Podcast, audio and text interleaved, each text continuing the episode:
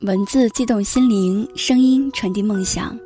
月光浮语网络电台和你一起聆听世界的声音。各位好，我是安然。今天的节目给大家带来的是来自莫叔的“我喜欢你这件事情”，三言两语说不清楚。如果您对我们的节目有任何的意见或者建议的话，可以关注我们的新浪微博“月光浮语网络电台”与我们互动。也可以关注公众号“有间茶馆”和“城里月光”，收听更多的节目。这一生，我们会遇到很多把爱说的无比动听的人，也会遇到一些只知挥霍感情的人。所以，能遇到一个把爱说的不动声色又绵绵久长的人，真是太难得了。前段日子，包子约我去江岸踩水。走至半路落了雨，我们便去奶茶屋躲雨。期间，包子打电话给顾九，语调激愤，大有挽起袖子打一架之势。只听包子喝道：“顾九，是不是你说不用带伞不会下雨的？是不是你？”顾九在那头也喊：“我说不会下雨，你就不带伞呀？你出门不看天气预报的呀？你脑子让雨淋坏了吧？”包子啪挂了电话。猛搓奶茶，我都感觉到奶茶里的珍珠可能要爆浆了。顾九在包子按照他很多很多电话后发消息来：“别的小朋友都被接走了，你在哪里？我来接你回家了。”包子不情不愿地发了地址，然后笑颜如花同我说：“顾九要来接我们啦。”我翻了个大白眼：“顾九是来接你，顺带捎上我的好吗？”不一会儿，顾九过来了，手里还拿了件衣服，一边往包子身上套，一边说：“包子，你厉害了是吧？还学会不接电话了。”包子说：“这衣服太丑了，不穿。”却也动作不停的伸胳膊拉拉锁。我在一旁看的都要被腻死了。你们在一起吧，就算为民除害了。包子扭头瞪了我一眼。要死了，谁要和他在一起？顾九也不乐意，死都不和你在一起。好，好，好，我说错话了，所以不死就在一起，是这样理解的吧？说起包子和顾九，那真是从上数三倍的缘分。包子爷爷和顾九爷爷是生死之交，老人在世时，每年除夕和中秋都是一起过的。到了父辈，两家父亲也是一个头磕到底，敬天敬地敬先人的异姓兄弟。至于包子他们，倒是更有趣了。顾九妈怀顾九那会儿，沉迷琼瑶式小说不能自拔，伙同包子妈给孩子定了娃娃亲，倒也没担心两家都是女孩或是男孩的问题，都是自家孩子，男女有什么重要的？后来两家宝贝都出生了，顾九虚长一些。顾九妈就成天告诉他：“你有个小新娘叫包子，以后是要和你过一辈子的，你得好好宠她，不然就打断你的腿。”小顾九吸吸鼻子，摸摸自己的小胖腿，好像是有点疼，然后委屈的哭出声。包子的日子则过得无比畅快，小包子白白胖胖，看见相熟的叔叔阿姨就会伸手要亲亲抱抱举高高，唯独对小顾九不友好。一看见就哭闹不止，眼泪鼻涕都抹在他身上。再长大些，专爱抢他的东西，也不管喜不喜欢，就是不放手。小顾九都要忘了自己是个流血不流泪的小小男子汉，嘴一撇，委屈巴巴想哭，奈何小包子动作太快，小顾九还没来得及哭，顾九妈的巴掌就下来了。于是小顾九脑子里只剩一个念头：他怎么能哭得这么快？日子过得飞快，穿过年年岁岁，到了包子上小学的时候，那时候顾九已经在读三年级了。每天放学，包子都穿着小裙子，系着红领巾，爬三层楼找到顾九一起回家。他走路不看灯，见着空就想溜过去。为此，顾九没少费精力，一板一眼地告诉他：“红灯停，绿灯行，要走人行路，不要和车抢路。”包子听过之后依旧如此，没办法，顾九只能拽着他的书包，在他迈腿的时候拉住他。有时候包子太欢脱，顾九没拉住，半个书包握在手里。自此之后，每次都死死拽着包子的胳膊不松一分。上小学的时候，包子已经不是当年那个只会哭的包子了。现在他不光会哭，嘴皮子也溜。有好长一段时间，他都义正言辞地告诉顾九，他已经不是四五岁的小孩子了，他已经七岁了，是大孩子了，自己可以过马路了。顾九瞥了他一眼，眉眼里露出“我知道你在打什么算盘”的表情。他说。你们班那个戴眼镜的小子总借作业给那个头发最长的女生，他们还一起吃棒棒冰。你不要妄想了。包子一听，恶从心头起，怒从胆边生，一脚踩在顾九脚背上跑了。那时候包子都忘了自己那摇曳在微风中的女儿情，他觉得顾九不厚道，他明知道还不告诉自己，眼看这小子骗走他棒棒冰去哄别的女生。包子很生气，后果很严重。他连着好几天没等顾九，一个人蹦啊跳啊的过马路，所幸没发生什么事。之后的某天，顾九在教室里堵到包子，斜着眼问他：“走啊，你怎么不走了？”包子一脸“你以为姑奶奶不想走”的神情，指了指裤子，说：“裤子了。”顾九笑得气都不匀了。包子，你是傻吗？凳子上有钉子，你都看不见吗？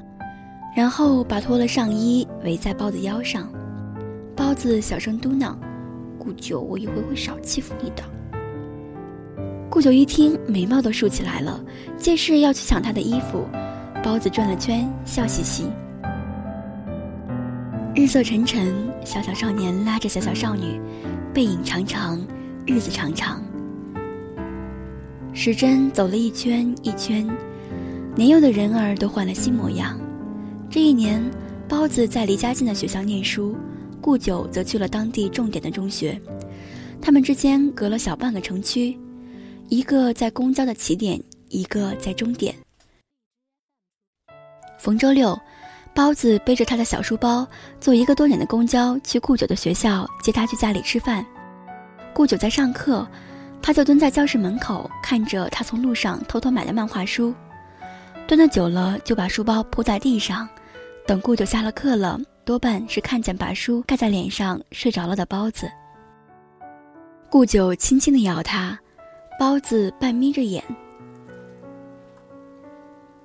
花了好长时间看见了眼前人，嘟囔着：“顾九，我买了新漫画，你带回去，不能让我妈知道。”顾九嗯了一声，包子了了一桩心愿，又睡了过去。顾九戳了戳包子的脸，有些婴儿肥，比小时候的手感好多了。顾九又连戳了几下，心满意足地抱起包子准备回去。这样的事，沿路路过的人都已见怪不怪了，大抵是平日里见的次数多了，也就习以为常了。以至于很多年后的同学会，还有好记性的同学提起这段往事，他们说当时都觉得顾九这个哥哥长得像样。唯有顾九低着头细细挑着盘里的鱼刺，声音极淡却带着懊恼。他说：“我那时是真这样打算的，打算在他身边保护他。如果有人欺负他，就帮他出气；如果他有不开心，就逗他开心。等他再长大一点，可以保护自己了，就陪他选个好人谈个恋爱。毕竟……”是自己从小陪到大的孩子，总不能在旁人那儿受了委屈。是这样打算的，可是呀，时间久了就越发舍不得让他离开。春去秋来，一年又一年，当初模样小小的人们都不曾有年少的稚嫩了，他们停止了生长，走了一段又一段长长的路，留下一排排模糊的脚印。十一月，北方的城开始飘雪，碎碎的洒在来往路人的眉间发上，一不留意就白了发。包子裹着厚厚的棉衣，吸着鼻子小声抱怨：“ 顾九，天太冷了，真不知道你为什么要来这里念大学。”顾九替他紧了紧衣口，然后把他拽到自己身后，问：“那你怎么还要跟过来呢？”包子歪着头仔细想了想，大概是一想到没人替我藏漫画就很难过吧。顾九叹着气，忘记了吗？很久之前你就不再藏漫画了。包子恍然大悟的点点头，那又怎么样呢？我已经在这里了，你总不能赶我走呀。包子踮着脚揉了揉顾九的脸。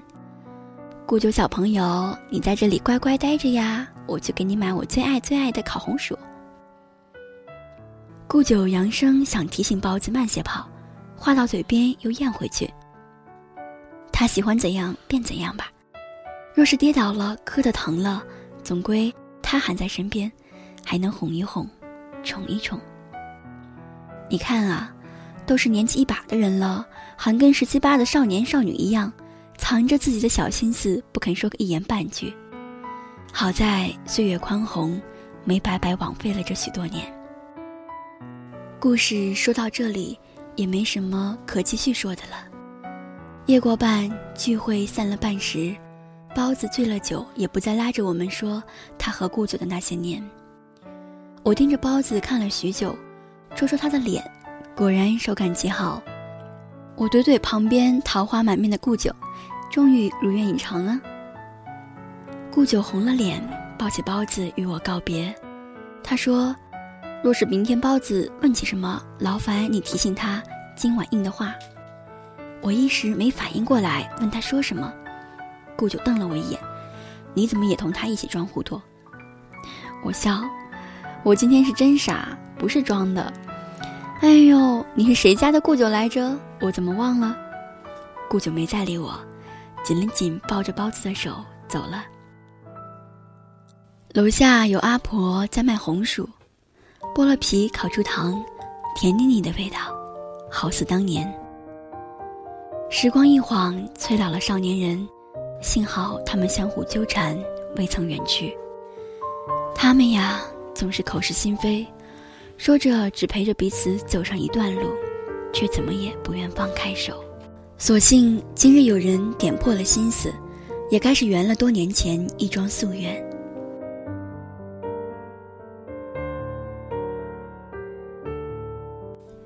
聚会，你输了哎！真心话还是大冒险？真心话。你有没有喜欢的人？有。嗯，他在不在这里？在。旁边一片唏嘘声。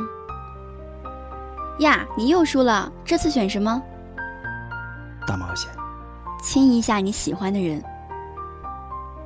走过去，亲一下。包子，顾阿九，你请我做什么？因为喜欢你是我做过最冒险的事，并且准备一直做下去。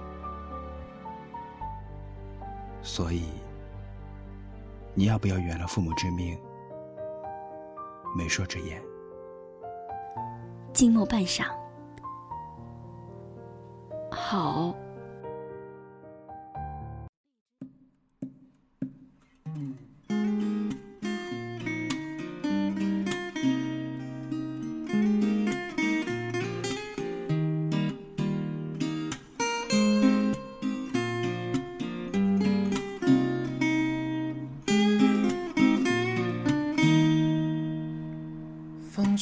我付，出你的笑容，你眼中藏着一片星空。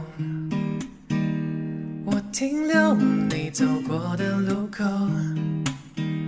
你是否会出现我身后？多希望能陪你走过所有地方，就算不知道去什么方向。多希望你靠在我的肩膀，就这样一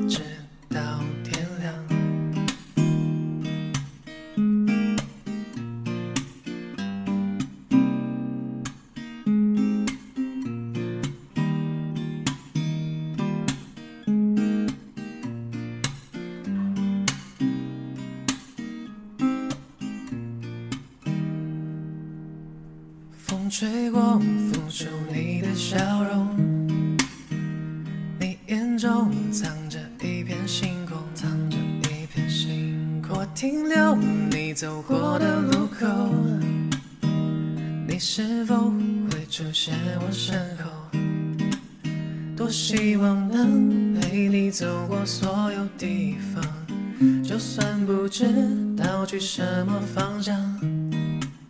多希望你能够靠在我肩膀，就这样一直到天亮。多希望能陪你走过所有地方，就算不知道去什么方向。多希望你能够靠在我的肩膀，